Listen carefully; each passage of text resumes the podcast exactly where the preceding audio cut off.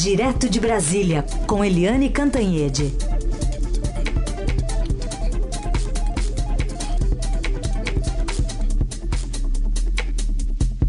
Eliane, bom dia. Bom dia, Raíssa Carolina, ouvintes. Bom dia, Eliane. Bom, vamos começar falando sobre a divulgação das conversas de Moro, ainda repercussões, né, dessa suposta troca de mensagens entre o então juiz Sérgio Moro e procuradores da Lava Jato, que no final das contas jogou o ex-presidente Lula no centro da cena política com uma ajudinha do Supremo Tribunal Federal. Pois é, você vê, né, o, o juiz Sérgio Moro, que era um ídolo nacional, né, um grande orgulho nacional, conhecido no mundo inteiro, agora, como ministro, ele está muito no foco aí, dividindo opiniões e bem criticado pelo mundo jurídico por causa das conversas com os procuradores. Mas não é só ele que está no foco, não, porque o ex-presidente Lula também entrou no foco e de uma forma bastante prática.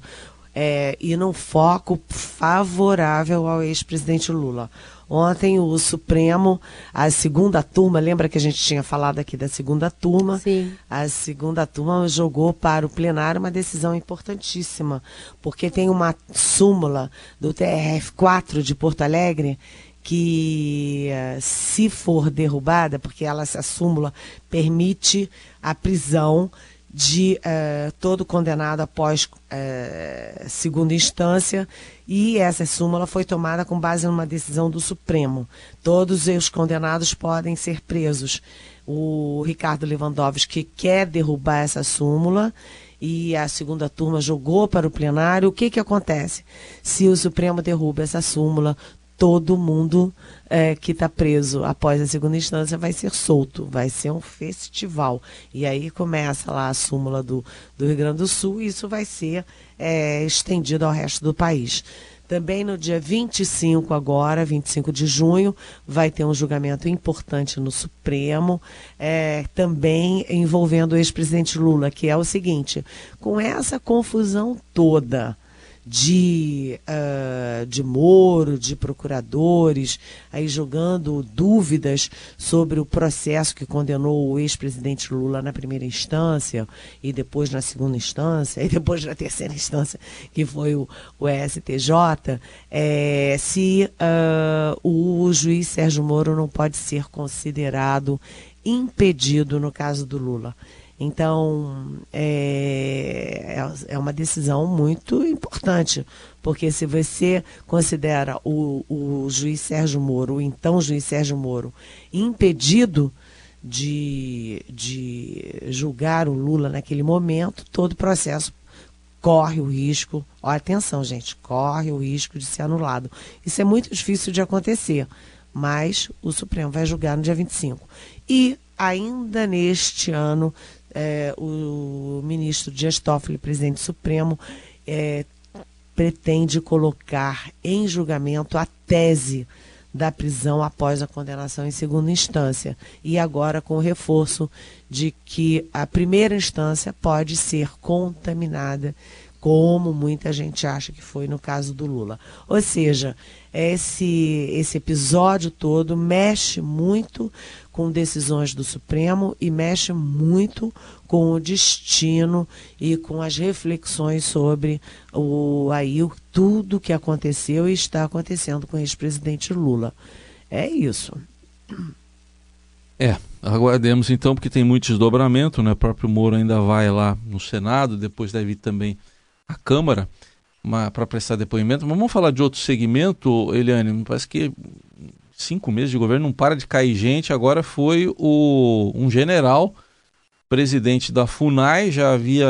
A gente já tinha registrado quedas no ICMBio, né, que é o Instituto Chico Mendes, também no IBAMA, são áreas ligadas diretamente ao meio ambiente. O, o ambiente não está bom, pelo jeito. Não, não está nada bom porque o presidente da FUNAI, como você disse, Fundação Nacional do Índio, é um general, general Franklin Berg Ribeiro de Freitas, e conforme furo eh, do Jornal Estado de São Paulo, o nosso Estadão, eh, do repórter André Borges, é, o general cansou do que ele próprio, general, considera ingerência de quem não entende nada da questão indígena. Né? Ele também disse que o presidente Jair Bolsonaro está muito mal assessorado nesse tema. O, o general foi demitido por um telefonema é, do Ministério da Família, da Mulher, da Família e dos Direitos Humanos, aquele ministério da ministra Damares, né? E o, a, a, exoneração dele sai hoje no Diário Oficial da União. Veja bem, hoje é quarta-feira. Amanhã, quinta, é, é o dia previsto para que a FUNAI saia desse Ministério das, da Família, tal, da Damares, e volte para o Ministério da Justiça, que é o Ministério do ministro Sérgio Moro. Mas o fato é que a gente sabe que o presidente Jair Bolsonaro e o governo dele, e o próprio Ministério do Meio Ambiente, eles têm uma visão muito, vamos dizer assim, é, peculiar você acha que é uma boa, um bom adjetivo, Heisen? É, é, peculiar, né? Peculiar, tá bom. É, uma visão peculiar sobre o meio ambiente, sobre a questão indígena. Então, vive tendo problema. Já caiu, como você disse, o presidente do ICMBio, que o presidente do IBAMA, é, são as duas áreas principais, né, os órgãos principais do próprio Ministério do Meio Ambiente. E por que que caem? Porque ninguém se entende, porque o ministro Ricardo Salles é muito polêmico, porque as decisões que estão sendo tomadas são muito polêmicas.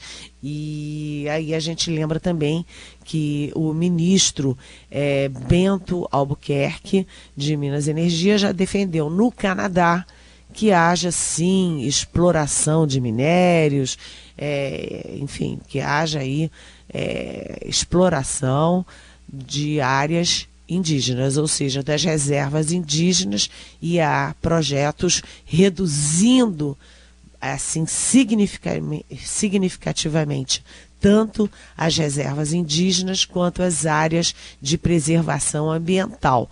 A gente tem que ficar de olho e a gente tem que ouvir bastante o general Franklin Berg, porque ele está dando um alerta e o Brasil tem que ficar atento a isso, tem que ir lá ver o que está acontecendo, porque essas áreas todas de meio ambiente, de reserva indígena, depois que você destrói, não tem como reconstituir. É uma perda para a eternidade. É isso. Aliás, é, hoje o Estadão traz dois destaques em relação ainda à área do meio ambiente, que é por estradas e portos, o governo federal quer reduzir 60 florestas e reservas, né? Reportagem trata aqui de alguns lugares onde é, existem portos e estradas, né, que seriam uma interferência, né, nessas regiões que estão localizadas no Rio de Janeiro, São Paulo e Espírito Santo, por exemplo, e ainda o fundo da Amazônia, né, porque o Brasil quer mudar e Noruega e Alemanha, que são os principais financiadores, estão dizendo que as mudanças não são bem-vindas. E se o, se o governo insistir nessas mudanças, pode ser que a gente perca um, um, grande financiamento de programas que são realizados há muito tempo já na, na região da Amazônia. Né? E sabe que tem mais, tem mais, Carolina. É... Você sabe que os grandes importadores de alimentos do Brasil, principalmente da Europa, eles condicionam essa, essa, esses acordos e esse comércio é, na área de agronegócio com o Brasil à proteção do meio ambiente. Se o Brasil começa a recuar na área do meio ambiente, pode ter retaliação dos nossos grandes parceiros comerciais na área de agricultura, que é, como a gente sabe, um setor importantíssimo. O Brasil é um dos dois, três maiores produtores de alimentos do mundo. Então é uma questão que não é apenas dos ambientalistas, mas é uma é, e que envolve o futuro, como eu disse, mas é uma questão que tem sim é, uma repercussão econômica preocupante. Alguns testes para o governo, nosso assunto agora, Eliane, porque ontem o governo até fez um acordo, conseguiu aprovar aquele crédito suplementar para pagar benefícios sociais, mas hoje é dia de mais testes. É, hoje tem coisa importantíssima é, envolvendo o governo. O governo, como você disse, Heisen, teve essa vitória importante ontem do crédito suplementar, porque houve um acordão é, um acordão importante de, de envolvendo todos os partidos, inclu, inclusive a oposição, para poder liberar o crédito de 249 bilhões para o governo pagar é, contas de custeio. É, a gente lembra que a regra de ouro proíbe o governo de contrair dívida para pagar custeio, né? pagamento de pessoal, por exemplo, aposentadoria, essas coisas. Mas é, a exceção é quando a Câmara aprova e a Câmara aprovou.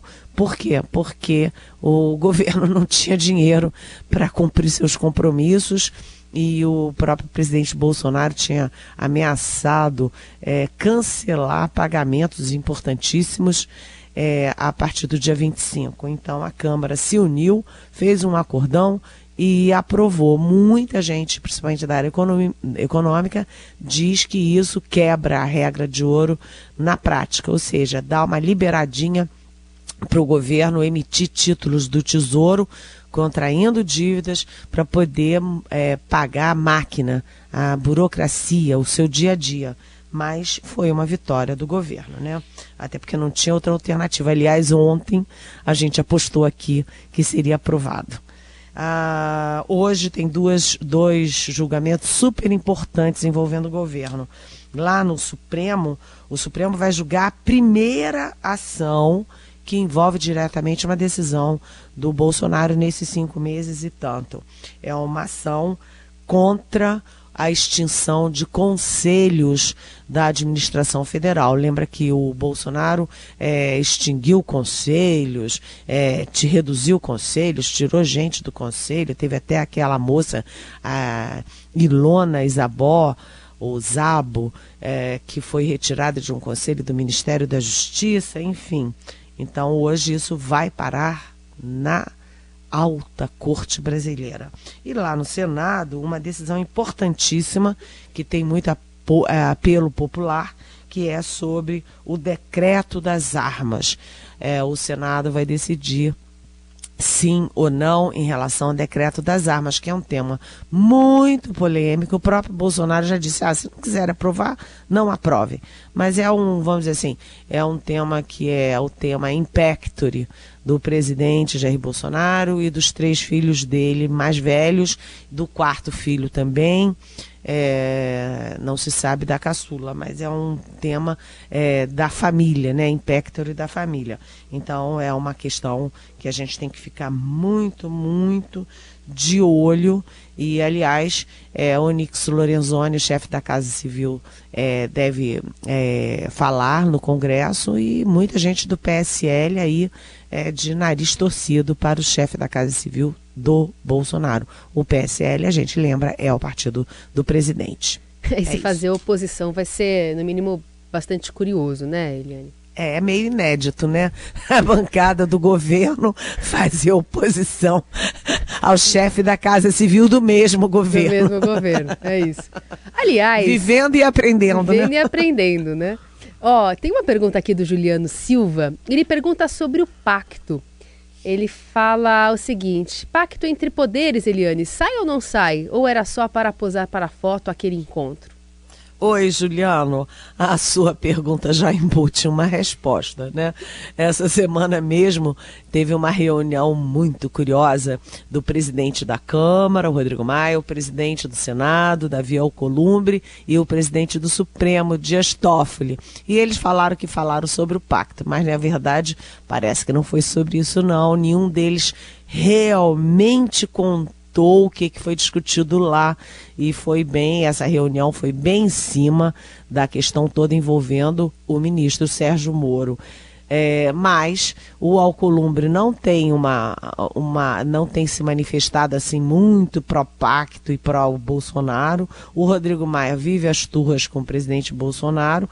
Quem está fazendo um papel mais aí de algodão entre cristais é o Dias Toffoli. Mas olha, cá para nós, eu acho que negócio de pacto é só para inglês ver e para eles tirarem foto lá nos palácios, ou no Alvorada, ou no Planalto. Mas pacto nesse momento está muito difícil de sair. Tá bom então, vamos ver o que, que vai acontecer ainda. Pô, essas assinaturas aí estão prevendo para a semana que vem agora. Vamos ver o que vai acontecer. Ô, Helene, tem uma pergunta aqui do Maurício Mendonça que ele está levantando uma questão interessante. Ele lembra aqui, primeiro Temer e JBS, pela referência, conversas aí divulgadas em 17 de maio de 2017, né, do presidente, então presidente Temer com Joesley Batista. Agora ele fala Paulo Guedes e ele chama de grampos, né, enfim, o vazamento, Moro da Lanhol. Toda vez que estamos às portas de ajustar a questão fiscal de maneira mais séria, contrariando interesses, surge uma denúncia que balança o barco e muda o foco. Queria que vocês opinassem se isso, apenas, se isso é apenas uma macabra coincidência. O que, que você diz para o Maurício? Oi, Maurício.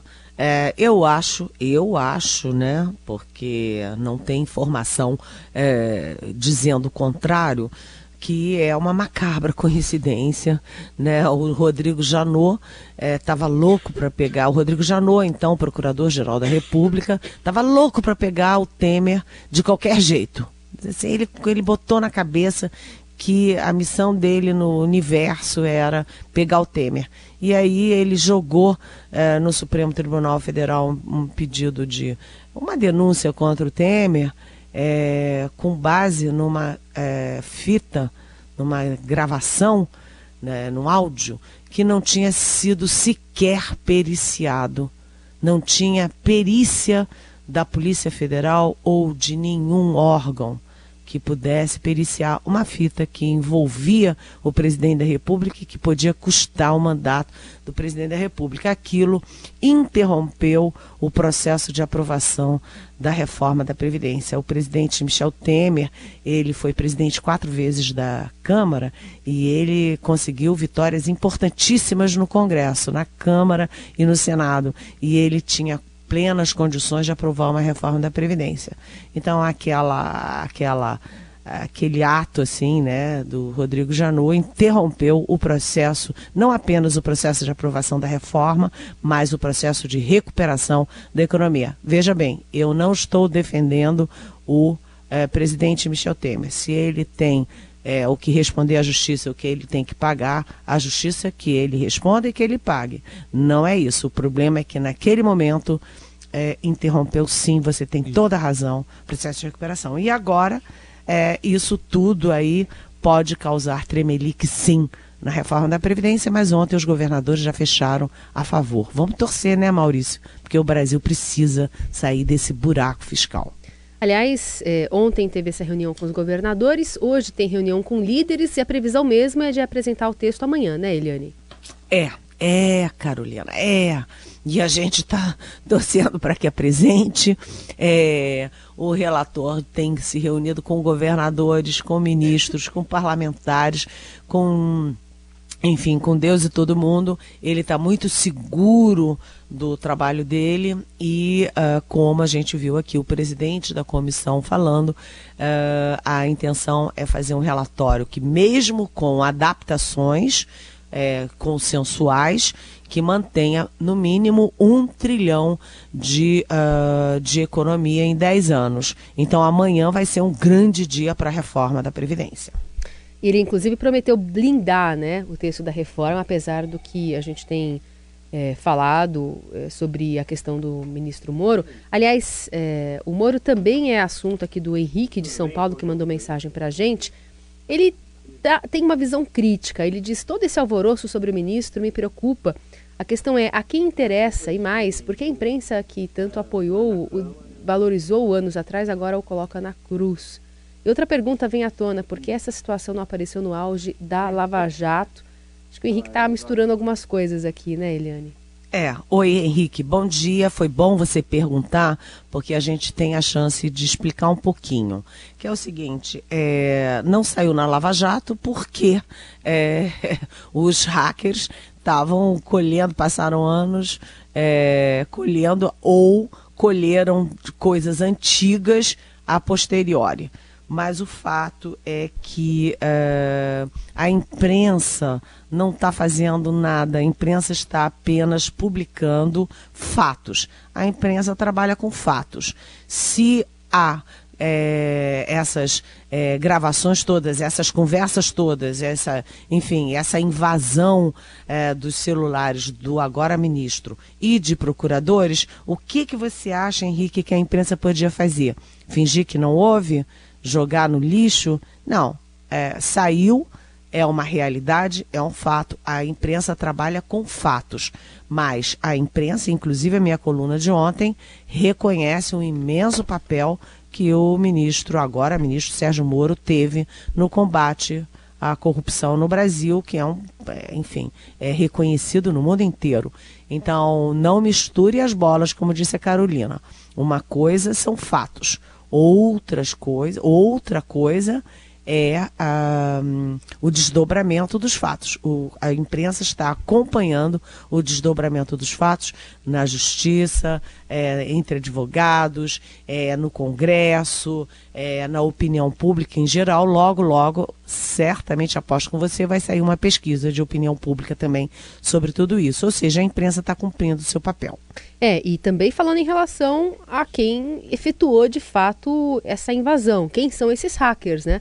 Os, a Polícia Federal está investigando, já teve na sede do Ministério da Justiça para coletar dados do celular do, do ministro Sérgio Moro, instaurou inquéritos para investigar esse ataque, está indo atrás de quem foi o protagonista desta, dessa invasão ilegal, que de fato foi uma invasão ilegal.